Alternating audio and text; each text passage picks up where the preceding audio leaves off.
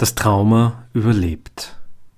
Die Gewalt erschüttert das Vertrauen in die Welt. Beziehungen werden angstbesetzt, eine Totalität des Schreckens. Gedanken kreisen um Verfolgung, Flucht, Gewalt, Vernichtung. Inmitten dessen der Wunsch nach Intaktheit. Die Lösung ist eine Trennung zwischen den Überlebenden und der Welt. Die Kinder sind die Zukunft, sie waren nicht dabei. Wir waren ohnmächtig, sie sollen uns retten. Das Trauma überlebt und wird Teil des Familienromans der Kinder. Worauf ist Verlass? Wem Vertrauen? Wer bin ich? Wer seid ihr? Das Schweigen, die Scham der Eltern wird den Kindern zur Erzählung. Sie spielen mit Tabus und prüfen die Idole. Manchmal lustig, aber auch aggressiv. Damit verletzen sie die Verletzten. Sie wollen wissen. In der Angst fällt die Antwort und im Misstrauen die Beziehung. Eltern, Kinder und Gesellschaft. Über die Weitergabe von Traumata über Generationen hinweg und deren Folgen für die Gesellschaft. Ein Vortrag der Psychoanalytiker Elisabeth Breinin und Sami Teicher.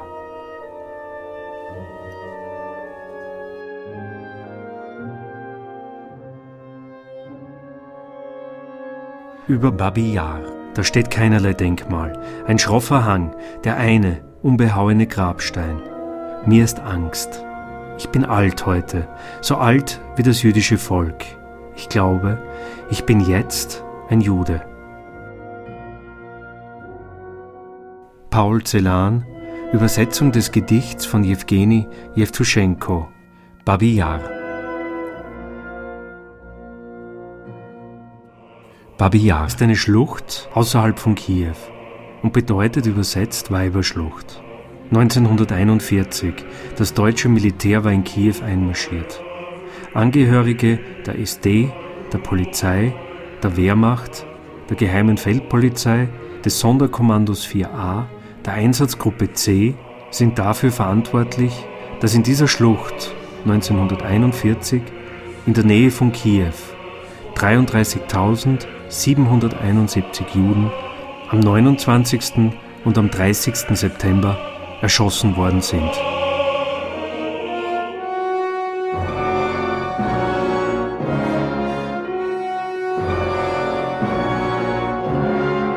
Dmitri Schostakowitsch, Sinfonie Nummer 13, Babi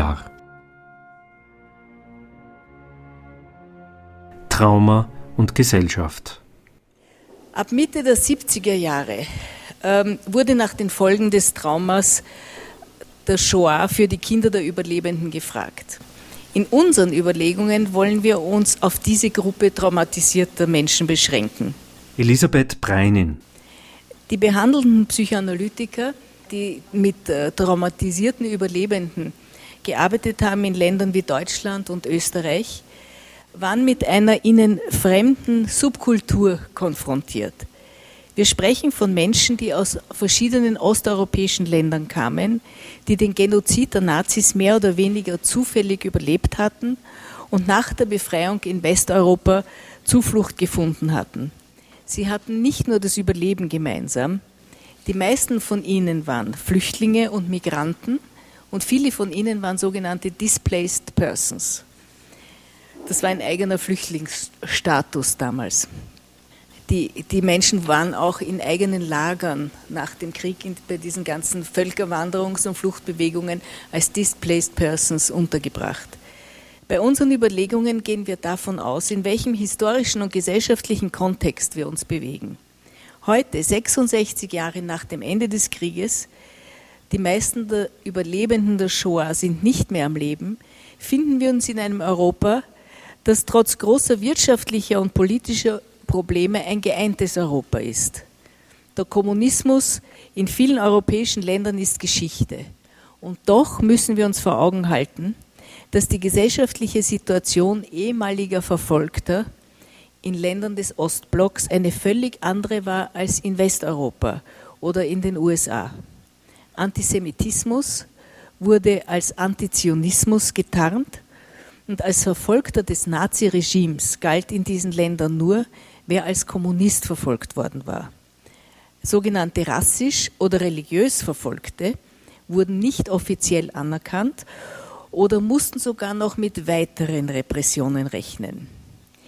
Für die ermordeten Roma, Juden, Geisteskranken und Homosexuellen gab es unter dem Kommunismus offiziell weder Gedenkstätten noch Erinnerung. Wer als Jude galt oder sich als Jude deklarierte, hatte in den Ländern des Ostblocks mit schwerwiegenden Nachteilen zu rechnen.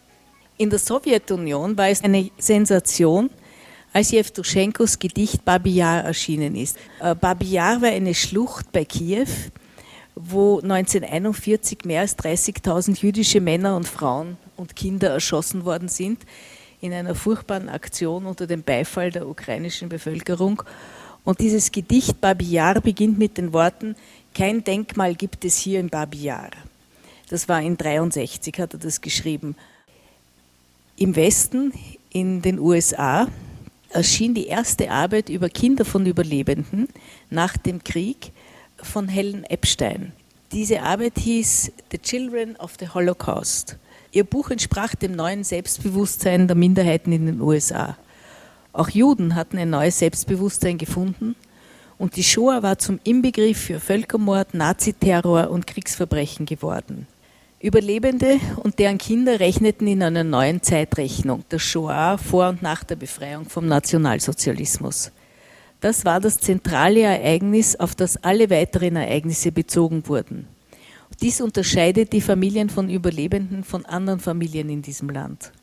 Sonst wird das Ende des Krieges mit Zusammenbruch oder lapidar mit Kriegsende bezeichnet.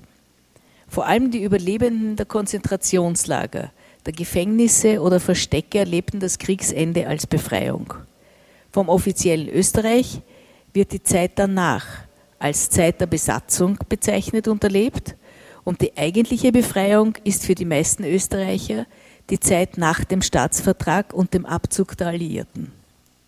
In manchen Familien von Überlebenden gab es einen Pakt des Schweigens. In anderen wurde über Verfolgung und Vernichtung gesprochen. Wir glauben nicht, dass dies für die Kinder der Überlebenden in der unbewussten Verarbeitung der affektiven Aspekte einen großen Unterschied ausmacht. Es zieht aber einen Unterschied in der Ich-Entwicklung nach sich. Das ist überhaupt die Persönlichkeitsentwicklung eines Kindes. Ähm, wenn Kinder die affektiven Zustände ihrer Eltern mit deren realen Erfahrungen, von denen die Eltern auch berichten, in Zusammenhang bringen können. Die Entwicklung der Realitätsprüfung stellen wir uns in diesem Falle einfacher vor, als wenn Eltern nie über ihre Kriegserfahrungen berichten und die Kinder keine Deutungsmuster für die Stimmungszustände ihrer Eltern hatten. Zur Herausbildung unbewusster Fantasien über das elterliche Schicksal kommt es in beiden Fällen. In verschiedensten psychoanalytischen Arbeiten wird vom, im Zusammenhang mit dem Trauma vom Wiederholungszwang und von der Reinszenierung des Traumas gesprochen. Im Wiederholungszwang, den wir aus den Analysen neurotischer Patienten kennen, werden keine realen Ereignisse wiederholt, sondern es geht um Fantasien.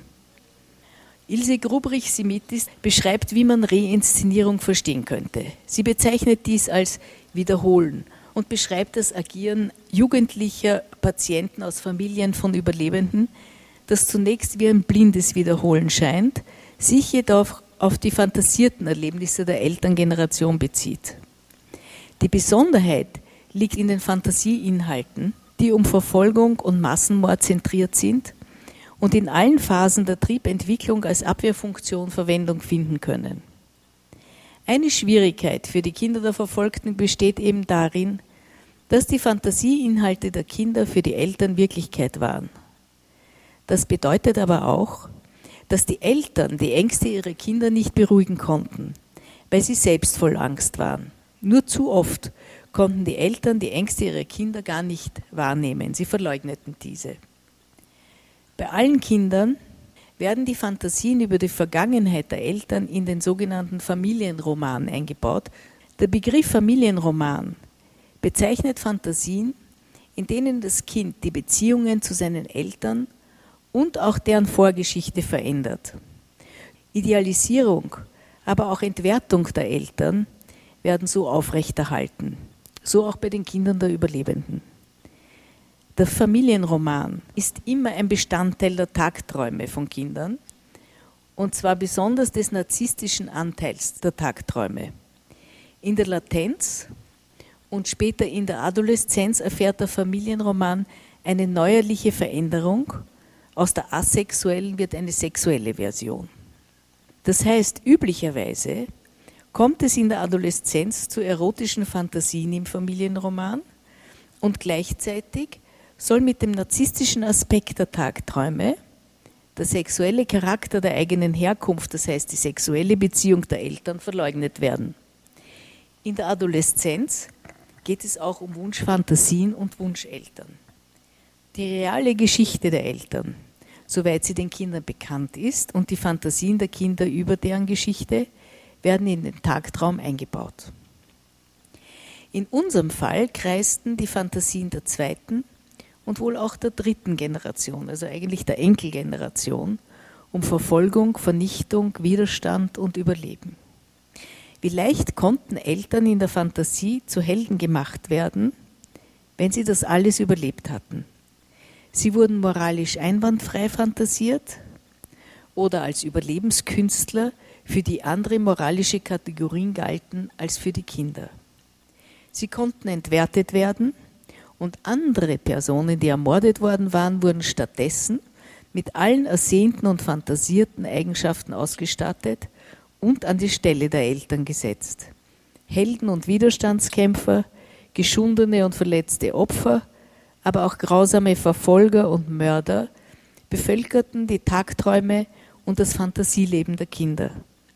Die Fantasien der Kinder kreisten um die Vergangenheit der Eltern. Sie waren Herkunftsfantasien, die den sexuellen Ursprung zu negieren versuchten, aber doch um ihn kreisten. In der normalen Kinderentwicklung dient der Familienroman der Entidealisierung der Eltern und der Ablösung von den Eltern. Und gleichzeitig entsteht er daraus. Das Bild der Eltern verändert sich, schreibt Anna Freud, es schrumpft auf das gewöhnliche menschliche Maß zusammen. Dies ist ein universelles und schichtunabhängiges Phänomen, das man in allen Familienkonstellationen vorfindet, aber bei den Kindern von Überlebenden auf die Zeit der Verfolgung und das Überleben bezogen ist. Die bislang übermächtigen Eltern und im Falle unserer Gruppe auch die unverwundbaren und allen Gefahren trotzenden Eltern wurden von den Kindern in der Realität als schwach, ängstlich, krank, traurig und gebrochen erlebt. Der Widerspruch zwischen den fantasierten Eltern und den realen wurde besonders deutlich. Der Familienroman hat mit dem zusammengeschrumpften Bild der realen Eltern nichts mehr zu tun. Die Helden, die Überlebenden haben zum einen wirklich überlebt und zum anderen waren sie in der Realität der Kinder gar keine Helden. Dieser Konflikt wurde mit Hilfe des Familienromans bewältigt. Die fantasierte Geschichte der Eltern dient den Kindern als Vorlage für den Familienroman. Dies erscheint uns auch der Beginn und Ursprung einer Mythologisierung zu sein. So wird Erinnerung an hohen jüdischen Feiertagen gemeinsam begangen. In diesen sind die Eltern die Helden in der Fantasie der Kinder und in die lange jüdische Verfolgungsgeschichte lassen sich die Ereignisse der Shoah einbauen, Sie überlappen sich mit dem Schicksal der eigenen Familie und lassen sich in der Fantasie mit den mythologischen Ereignissen der Bibel verknüpfen, wie zum Beispiel das Pesachfest, Chanukka, Purim und so weiter. Alle diese religiösen Feste, die in mythischer Weise Gedenktage an Verfolgungen und Errettungen aus den Verfolgungen sind, das sind alles Feste, die eben äh, Gedenktage darstellen. Das reale Wissen über die Vergangenheit der Eltern ist in der Regel bei den Kindern gering, bei allen Kindern. Erst in der Adoleszenz oder sogar noch später gewinnt die Vergangenheit der Eltern an Wichtigkeit im Bewusstsein der Kinder. Bis dahin beginnt die familiäre Geschichte mit der eigenen Geschichte des Kindes. Das Vorleben der Eltern oder dass Eltern auch selbst Kinder waren, ist für die nächste Generation zunächst unvorstellbar. Die Beschäftigung mit der Vergangenheit hat für die Kinder eine identifikatorische Funktion, um so zu werden wie die Eltern, ihnen gleich zu werden und sich zugleich von ihnen ablösen zu können. Die Funktion des Familienromans ermöglicht dem Kind, sich in der Fantasie neue Eltern zu schaffen, die den psychischen Anforderungen der Kinder gerecht werden.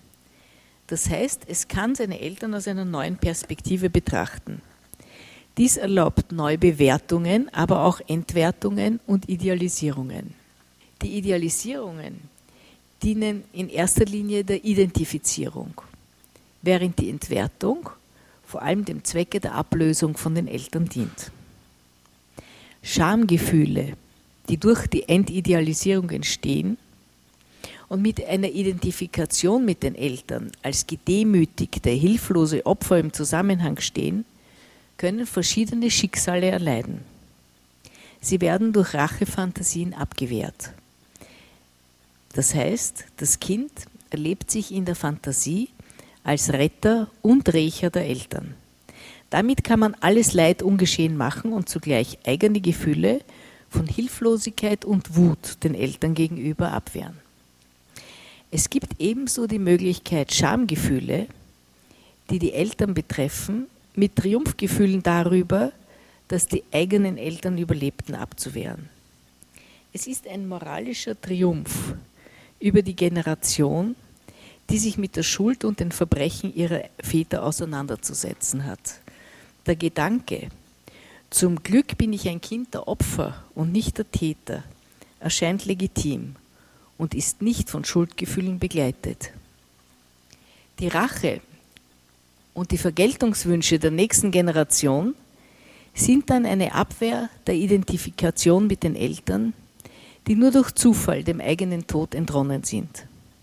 Die Abwehrmöglichkeiten ihrer Kinder standen den Verfolgten selbst nicht zur Verfügung. Im Gegenteil, sie wären von heftigsten Schuldgefühlen begleitet gewesen. Wir wollen Sie da auf einen Roman aufmerksam machen, der jetzt gerade erschienen ist, von Lizi Doron, der heißt Das Schweigen meiner Mutter. Sie beschreibt ein Viertel in Tel Aviv, in dem die meisten Bewohner Überlebende der Shoah sind.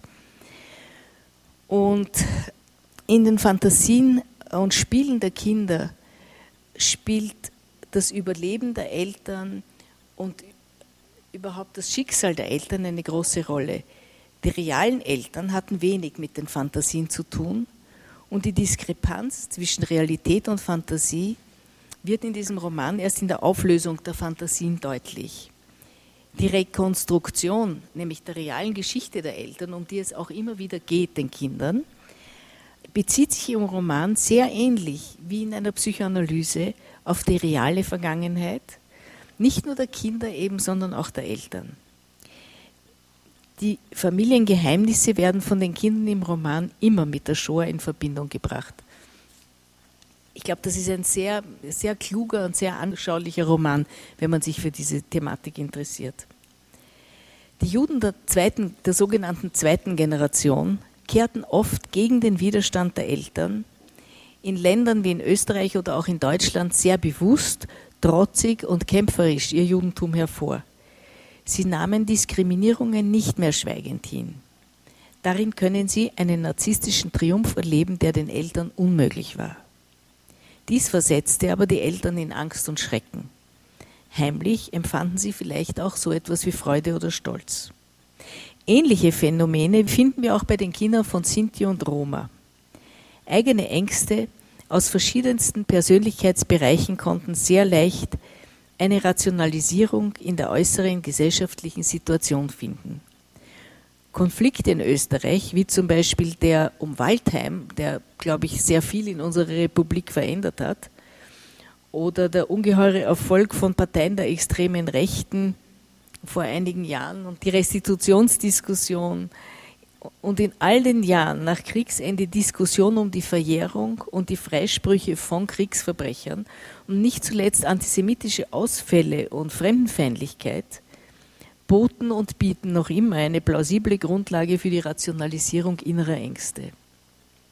Die Eltern wollten nicht, dass ihre Kinder in Deutschland oder Österreich blieben. Sie sollten sich da nie richtig heimisch fühlen. Alles war anscheinend auf die Auswanderung ausgerichtet. Diese Länder wie Deutschland und Österreich wurden als Durchgangsstationen angesehen. Für die Kinder brachte diese Situation einiges an Schwierigkeiten mit sich. Eine wirkliche Integration erschien unter diesen Bedingungen erschwert. Die Kinder fühlten sich weiterhin als Randexistenzen, was wiederum Abwehrfunktionen erfüllte. Sich nirgends heimisch fühlen, außer zu Hause in einer reduzierten Familie, da die Großfamilie vernichtet worden war, heißt sich nie lösen zu können und immer an Zuhause gebunden zu sein. Dieses Zuhause und die Eltern werden dann das Einzige, worauf man sich verlassen könne und von dem man nie loskomme. Die Eltern selbst wurden in ihren Gefühlen von Sicherheit und äußerer Stabilität, in denen sie vor dem Krieg lebten, schwer erschüttert. Assimilation, das Vertrauen in Recht und den Staat, in dem man lebte, wurden erschwert. Vertrauen und Gefühle von Sicherheit hinderten vor dem Krieg daran, rechtzeitig die Gefahr zu erkennen und Konsequenzen zu ziehen. Gefühle von äußerer Sicherheit erschienen den früheren Verfolgten wie eine neuerliche Verführung des Feindes, getäuscht und wehrlos in die Falle gegangen zu sein. Das Zurückweisen der Verführung, die Wachsamkeit und Alertheit, ein Mechanismus, der im KZ, im Lager, im Versteck mit falschen Papieren immense Bedeutung hatte, wurde von den Kindern wahrscheinlich übernommen. In der Welt der Normalität konnte diese permanente Alertheit vielleicht als paranoide Reaktion verstanden werden. Sie hat aber eine ganz reale Grundlage, die ihre Bedeutung gerade in friedlichen Zeiten beibehält, denn eine friedliche Umgebung kann sich in der Erfahrung dieser Elterngeneration jederzeit und unvorhergesehen in eine feindselige verwandeln auch für ehemalige Verfolgte, die politisch ganz links orientiert waren und den Sozialismus als Garant für ihre Sicherheit betrachteten, brachte die Ablösung ihrer Kinder große Probleme mit sich. Die kommunistische Ideologie musste spätestens mit den antisemitischen Ausfällen der stalinistischen Prozesse in den späten 40er und 50er Jahren ins Wanken geraten. Kommunistische Länder mit ausgeprägtem traditionellen Antisemitismus bedienten sich in ihrer Propaganda auch nach dem Massenmord ungenierter alten Vorurteile. Nach dem Zerfall des Ostblocks kam es zu einem neuerlichen Aufleben der alten Vorurteile, gepaart mit heftigen nationalistischen Emotionen. Dies war wiederum eine Bestätigung der alten Ängste. Und das können wir jetzt auch in Ungarn zum Beispiel beobachten, wo das ganz stark ist. Und auch in Polen kommt, kommt es immer wieder zu ziemlichen antisemitischen Äußerungen. Die Kinder der ehemaligen Verfolgten in beiden politischen Blöcken wuchsen in zwei Welten auf, die einander entgegengesetzt waren. Hier die Familie, die noch auf Freunde und andere ehemalige Verfolgte ausgedehnt wurde. Das war dann sozusagen die erweiterte Familie. Und dort die normale Welt von Kindergarten, Schule, Universitäten, Sport oder Kultur. Die Welt außerhalb der Familie wurde von den Eltern als feindselig und gefährlich und auch als fremd empfunden. Die Eltern selbst bewegten sich in einer Subkultur, deren Normen und Relationen verschoben waren oder sich zumindest wesentlich von den Relationen ihrer Umgebung deutlich unterschieden. Diese Phänomene finden wir in allen Opfergruppen. So erschien letztes Jahr der Roman von Maya Haderlap, Der Engel des Vergessens. Das ist ein ganz beeindruckender Roman. Darüber haben Sie sicher was gehört, die hat den Bachmann-Preis gewonnen, wo sie beschreibt das Schicksal ihrer Großmutter und des Vaters und das aus der Sicht eines Kindes darstellt die Familie gehört der slowenischen Volksgruppe an und musste während der Nazizeit eine Fülle an Demütigungen, Gefahren, Haft oder auch Tod durchmachen. Die von Maya Haderlap sehr poetisch beschriebenen Phänomene, Gefühlsstürme und Ängste des Kindes können für alle Kinder stehen, deren Eltern und Großeltern Vergleichbares durchmachen mussten. Das Leben im Nachkriegsösterreich, in der die Familienmitglieder in Kärnten gesellschaftlich geächtet waren, schließlich waren sie Widerstandskämpfer gewesen, ist viel an, vielen anderen verfolgten Gruppierungen zu vergleichen, die in Ländern wie Österreich oder eben auch Deutschland überlebten. Die Slowenen, wie die Widerstandskämpfer oder die Deserteure, wurden als Verräter bezeichnet und betrachtet und von der Mehrheit der Bevölkerung für ihr Eintreten für die Freiheit abgelehnt. Die Zeit der Verfolgung und der Haft der Eltern ist für die Kinder ebenso geheimnisvoll wie die Sexualität der Eltern. Das Geheimnis besteht nicht allein in den Tatsachen, die wurden zum Teil erzählt und diskutiert. Es ist wie bei der Sexualaufklärung. Das Geheimnis sind die tatsachenbegleitenden Gefühle, die unverständlich bleiben. Ganz besonders dann, wenn sie auf ein durch das Trauma geschwächtes Ich trafen, das den Anforderungen der Realität nicht gerecht werden konnten. Das kann man einem Kind kaum begreiflich machen. Die Vorstellung, dass die idealisierten, großartigen Eltern von Gefühlen überwältigt werden, ist bedrohlich. Erst recht, wenn es nicht irreale Gefühle sind, sondern eine Realität, die überwältigend war und die Eltern zu hilflosen, gepeinigten und gedemütigten Opfern machte. Während die Eltern von ihren Gefühlen überwältigt wurden, zum Beispiel in Momenten sie tatsächlich überwältigende Erinnerungen, die wie sogenannte Flashbacks auftraten, waren die Kinder für sie nicht real nicht mehr vorhanden. Wut und Aggression gegen die Eltern sind auch normalerweise Begleiterscheinungen der Ablösung von Kindern. Rachefantasien, das Leid der Eltern zu rächen, wären ein anderer Ausweg für die Abwehr der Wut, der Kindern von Überlebenden offen steht. Verborgen in den Rächerfantasien, in denen die Eltern hilflos erscheinen, sind Kastrationswünsche, die sich ursprünglich gegen diese richteten.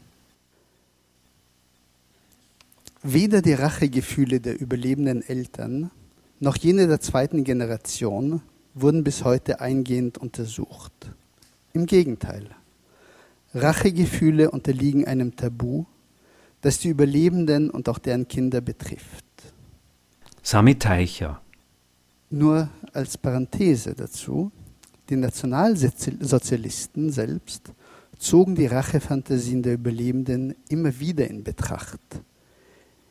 Sie finden sich in Himmlers Reden an die SS zum Beispiel wieder.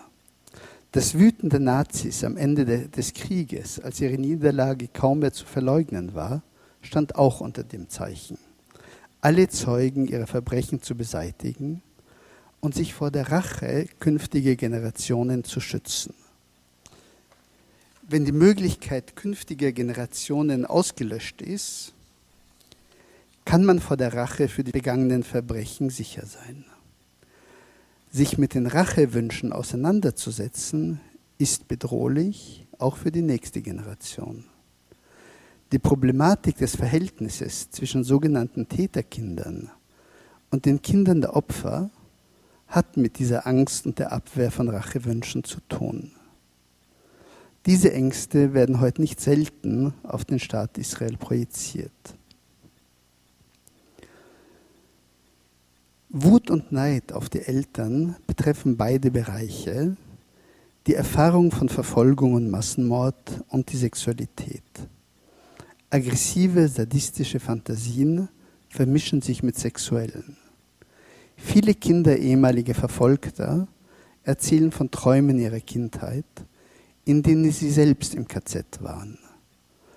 Diese Träume sind wie die Symbolisierung einer sadistischen Urszene, in der die Angstlust apokalyptische Vorgänge begleitet.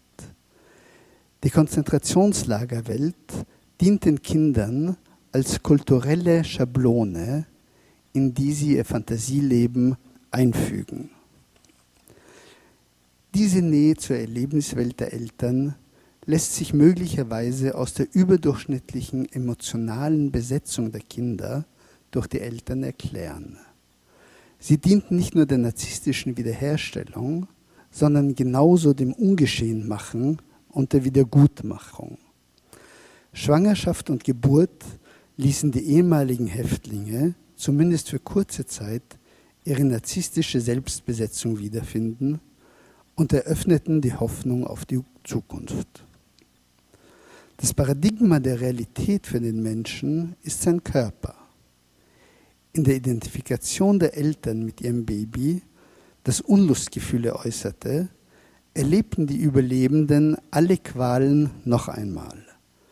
Aus der Behandlung junger Mütter wissen wir, dass ängstliche Überbesorgtheit häufig das Ergebnis unbewusster abgewehrter Aggressionen gegen das Baby ist und mit Aggressionen gegen das Kind einhergeht. Fantasien, vom Baby ausgesaugt und zerstört zu werden, korrelieren mit den realen Problemen, die ein Neugeborenes mit sich bringt. Erst recht in der Nachkriegszeit, in der die Lebensbedingungen schwierig waren. In den unbewussten Fantasien repräsentiert das Baby immer Anteile der eigenen Eltern, die verfolgenden, bedrohlichen, aber auch die beschützenden. Umso mehr, wenn die Eltern auf grausame Weise ermordet wurden und die Erinnerung an sie lebendig bleiben soll. Die Kinder sind der Versuch des Ungeschehenmachens, der scheitern muss. Der Wunsch nach Intaktheit und Unversehrtheit soll durch die Kinder erfüllt werden. Die Anspannung der Eltern, die während ihrer Haft lebenserhaltend war, ging nach dem Krieg weiter. Sie bestand darin, den Anforderungen der Realität, Kinder großzuziehen, nachzukommen und dabei die Affekte zu unterdrücken, die ständig Gefahr liefen, aus der Verdrängung durch die Identifizierung mit dem brüllenden, hilflosen Baby aufzutauchen. Über die Transmission des Schreckens wissen wir bis jetzt nur wenig, meint Grubrich-Simitis. Wir können uns jedoch vorstellen, dass der Angstaffekt und die Trauer als ständige Begleiter der psychischen Befindlichkeit der Eltern sich in einer unbewussten Kommunikation auch den Kindern mitteilte. Grubrich-Simitis schreibt weiter, über das eher vorbewusste als bewusste Registrieren feinster nichtsprachlicher Zeichen im Ausdrucksverhalten, in Blicken, Mimik, Intonation und so weiter, scheint es Verbindungen von Unbewussten zu Unbewussten zu geben. Eine weitere Möglichkeit der transgenerationellen unbewussten Weitergabe des Traumas beschreibt Isidor Kaminer, ein Psychoanalytiker aus Frankfurt ich zitiere, jenseits des bildhaften, erzählbaren Albtraumes gibt es die nackte Panik, die den Überlebenden am Ort der tiefsten Regression, im Tiefschlaf, überwältigt. Hierüber gibt es kaum Schilderungen, nur den Schrei. Dieser Schrei hat eine transgenerationelle Dimension, der in den Schlaf der Nachgeborenen einbricht und deren innere Welt wie mit einer Nabelschnur mit dem Vernichtungskosmos verbindet. Dieser Schrei wird Teil der Identität der Nachgeborenen, sowie Gerüche und Geschmäcker der Kindheit, die nicht beschreibbar sind und doch Teil der affektiven Erinnerung werden, denen nachträglich Bedeutung verliehen wird. Dokumente, Bücher, Fotos und andere Gegenstände können beiseite gelegt werden. Man wendet sich wieder der Gegenwart zu, kann das grausige Geschehen ganz nach Belieben unterbrechen. Diese Möglichkeit ist den Überlebenden verschlossen. Sie werden bei Tag und bei Nacht von den schrecklichen Erinnerungen überwältigt. Jeder Entwicklungsschritt eines Kindes erfordert aktive, aggressive Impulse. Die Aggression ruft bei den Eltern Gefühle von Angst hervor. Jeder Entwicklungsschritt des Kindes wird zur Bedrohung und weckt eigene aggressive Regungen bei den Eltern. Die Kinder selbst erleben die ängstliche Überbesorgtheit der Eltern als Aggression und Einengung, die wiederum wütend macht und Ablösungsprozesse erschwert. Die Eltern können häufig nicht auf eigene Erfahrungen in ihrer Ablösung von den Eltern zurückgreifen, da diese abrupt von außen aufgezwungen und mit Gewalt erfolgte. Sie wurden ermordet. Die Ablösung während der Zeit der Verfolgung hieß oft, dass die Eltern eines gewaltsamen Todes starben, während die überlebenden Kinder sich durchschlagen konnten. Die Kinder der Überlebenden erleben ihre starke narzisstische Besetzung durch die Eltern als eine Verstärkung ihrer Omnipotenzfantasien. Diese drücken sich in Rache und Rettungswünschen, aber auch in Gefühlen von Unverletzbarkeit aus. Wenn die eigenen Eltern alle Schrecknisse überleben konnten, dann kann ihnen auch nichts mehr passieren. Unsterblichkeit und Unverwundbarkeit scheint garantiert. Obwohl der Tod von Millionen Menschen in irgendeiner Weise ständig in der Familie präsent war, dient dieses Bewusstsein auch der Abwehr von Todesängsten. Der Tod kann scheinbar nur durch Mord und Verfolgung eintreten, aber nicht durch Krankheit, Alter, Unfälle oder andere Alltagsgefahren, die ein Leben auch in Friedenszeiten begleiten. Die in ihrem narzisstischen Selbstgefühl erschütterten Eltern sind voller Insuffizienzgefühle und Ängste. Sie befürchten, ihre Kinder vor möglichen Gefahren nicht schützen zu können, wie sie vielleicht ihre eigenen Eltern, Kinder oder Geschwister nicht vor dem Tod retten konnten. Sie vermitteln ihren Kindern wahrscheinlich nicht genügend Sicherheit. Die Hilflosigkeit der kleinen Kinder macht den Eltern Angst und ruft ihnen ihre frühere Ausgeliefertheit in Erinnerung. Die unbewussten Inhalte und Affekte, die von den Kindern der zweiten Generation abgewehrt werden, und dies erscheint uns sehr wichtig zu verstehen, unterliegen denselben seelischen Mechanismen wie die anderer Kinder.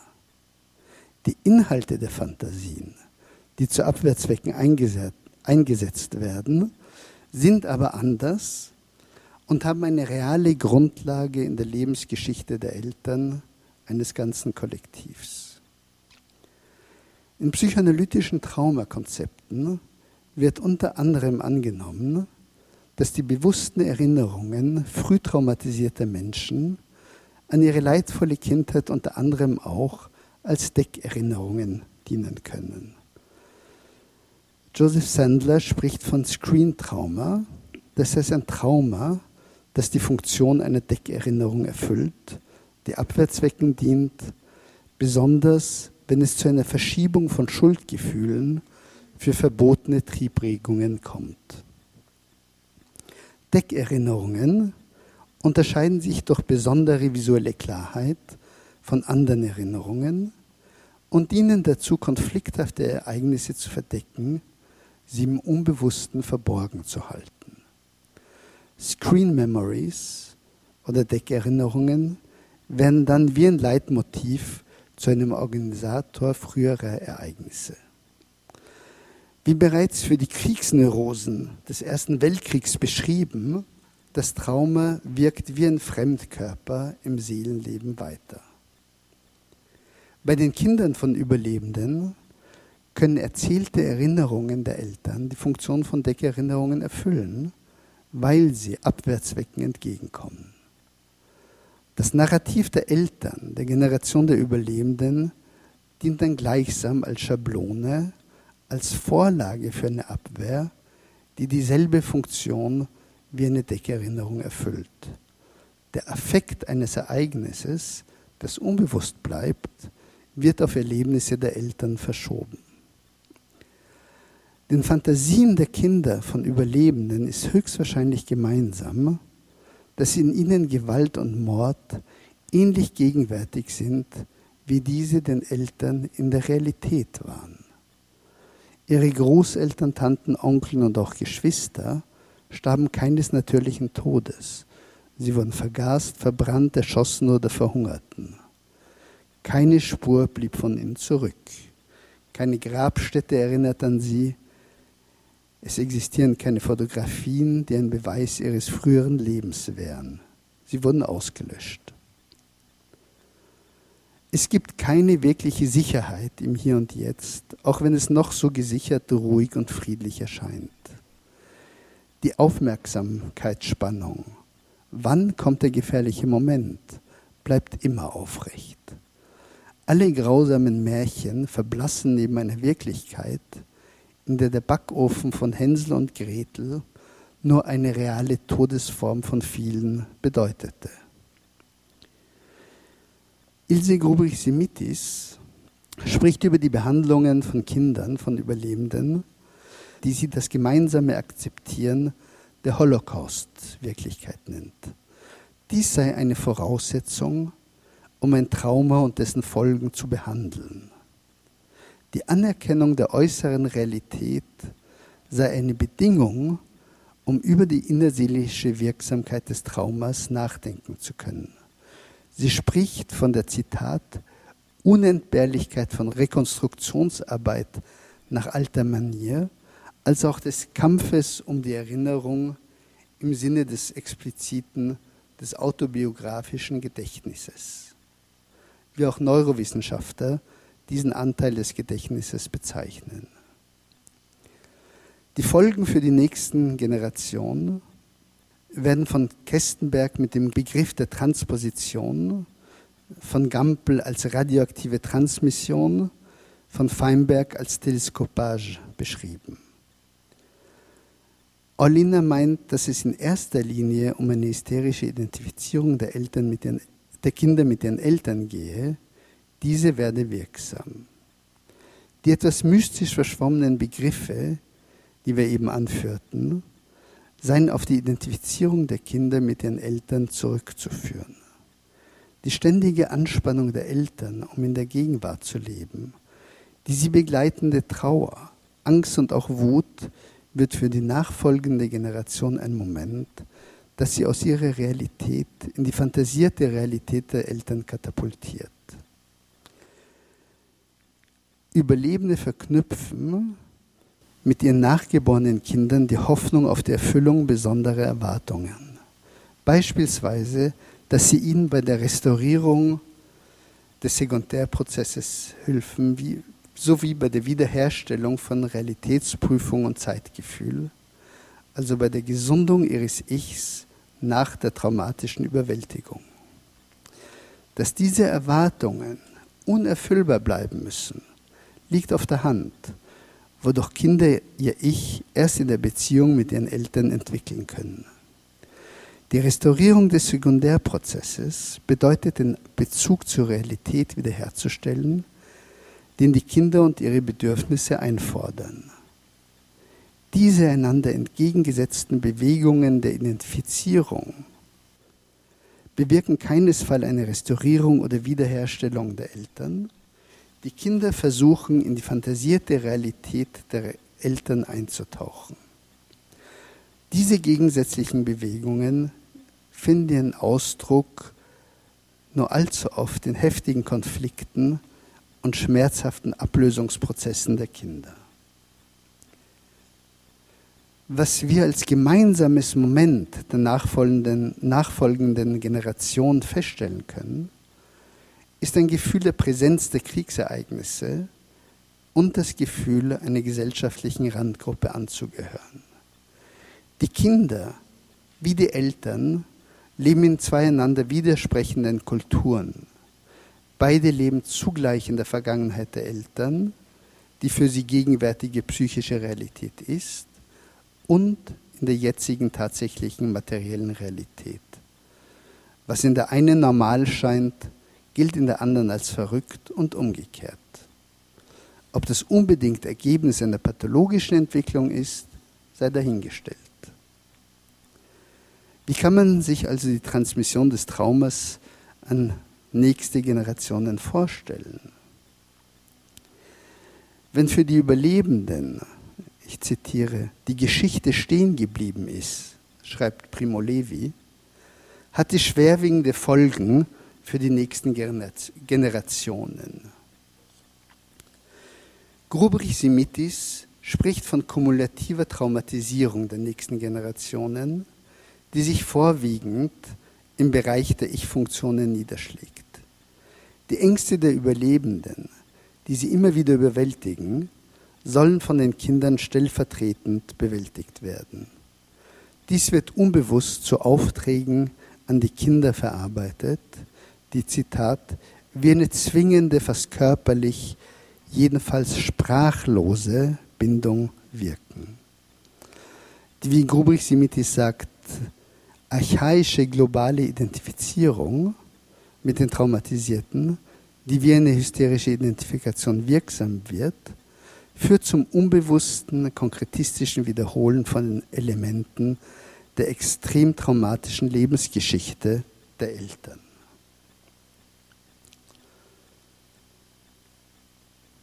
Das, was ich gerade gesagt habe, bezieht sich auf die Fantasien der Kinder über die Lebensgeschichte der Eltern. Häufig, wir haben es vorhin schon erwähnt, wird vom Pakt des Schweigens in den Familien der Kinder von Überlebenden und aber auch den, der Kinder von Nazitätern und Mitläufern gesprochen. Wir bezweifeln diese Parallelität im Pakt des Schweigens. In den Familien der Täter und Mitläufer war es opportun, über verbrecherische Vorgänge, an denen Familienmitglieder beteiligt gewesen waren, zu schweigen. Man profitierte von diesen Vorgängen bis heute. Ob es das berühmte arisierte Klavier oder der Silberlöffel in der Familie war, die Raubkunst oder die Immobilie. Das kulturelle Bezugssystem der ehemaligen Nazis war durch die Niederlage ins Wanken geraten. In den Familien wurde es jedoch nur allzu oft beibehalten und idealisiert. Sonst würde es nicht so leicht an die Oberfläche gelangen, was immer wieder in verschiedenen politischen Ereignissen und Äußerungen zum Vorschein kommt. In Österreich gibt es für diese große Menschengruppe eine Transmission zumindest von Werten, die sich heute in politischen Erfolgen rechtsextremer Parteien und Gruppierungen niederschlägt. In Österreich konnte man immer wieder beobachten, dass die Ressentiments und Überzeugungen der NS-Zeit in der Tagespolitik weiterhin eine Rolle spielten. Der Aufschwung und die Zunahme an Wählerstimmen für rechtsextreme Parteien muss in diesem Zusammenhang gesehen werden.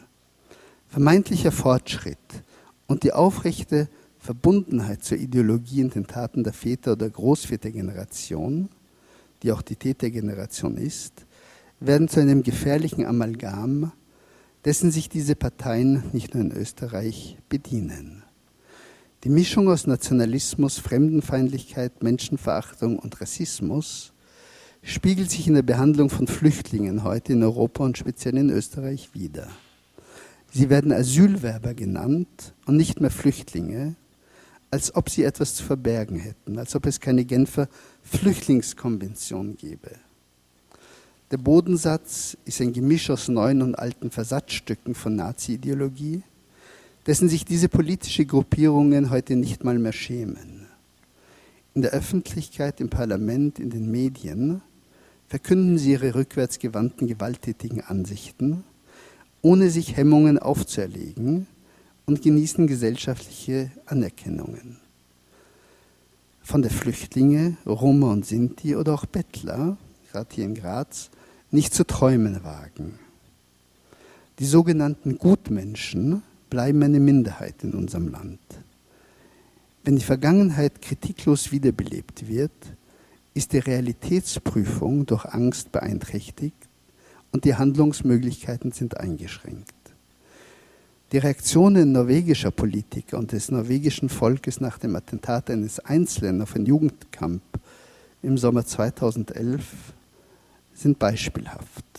Nicht nur wurde den betroffenen Jugendlichen und den Eltern jede mögliche Hilfe zuteil, Rassismus und Gewalt wurde von allen Seiten auf schärfste zurückgewiesen und verurteilt. Darauf muss man in Österreich lange warten. Dieser Schluss mag Ihnen vielleicht seltsam erscheinen.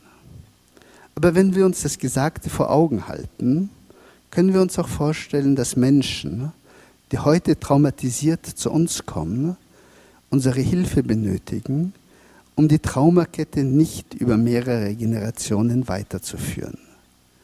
Hilfestellungen und Behandlungseinrichtungen müssen traumatisierten Menschen geboten werden, um ihnen ein Weiterleben nach dem Trauma zu ermöglichen. Die gesellschaftliche Anerkennung als Opfer von Unrecht ist eine fundamentale Voraussetzung dafür, mit einem Trauma leben zu können, es psychisch synthetisierbar und integrierbar zu machen. Dies gilt für jede Art von Opfer, ob es sich um Überlebende der Shoah, eines anderen Völkermordes, Überlebende der Kindereuthanasie oder Opfer von Misshandlungen und Missbrauch in, Institutionen handelt. Das Trauma muss zunächst gesellschaftlich anerkannt werden, um den Opfern die Möglichkeit zu bieten, ihre Traumatisierung verarbeiten zu können und ein lebenswertes Leben zu, zu führen.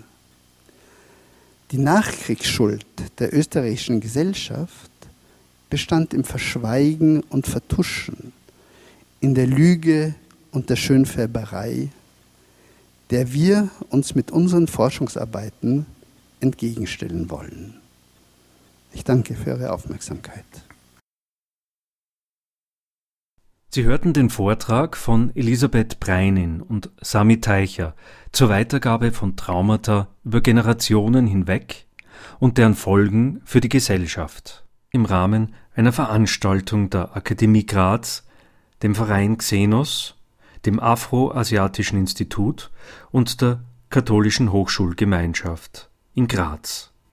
Elisabeth Breinin Medizinerin und Psychoanalytikerin, Vorstandsmitglied des Psychosozialen Zentrums ESRA in Wien.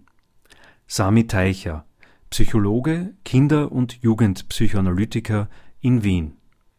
Elisabeth Breinin und Sami Teicher haben einige Literaturhinweise gegeben, sie seien im Folgenden zusammengefasst. Helen Epstein, Die Kinder des Holocaust. Ilse Grubrich-Simitis, Sigmund Freud, Werkausgabe in zwei Bänden. Lisidoron, Das Schweigen meiner Mutter. Paul Celan, Babillar. Übersetzung des Gedichts von Jewgeni Jewtuschenko. Gesammelte Werke, Band 5. Maja Haderlapp, Engel des Vergessens. Harry Mulisch, Strafsache 4061, der Eichmann-Prozess.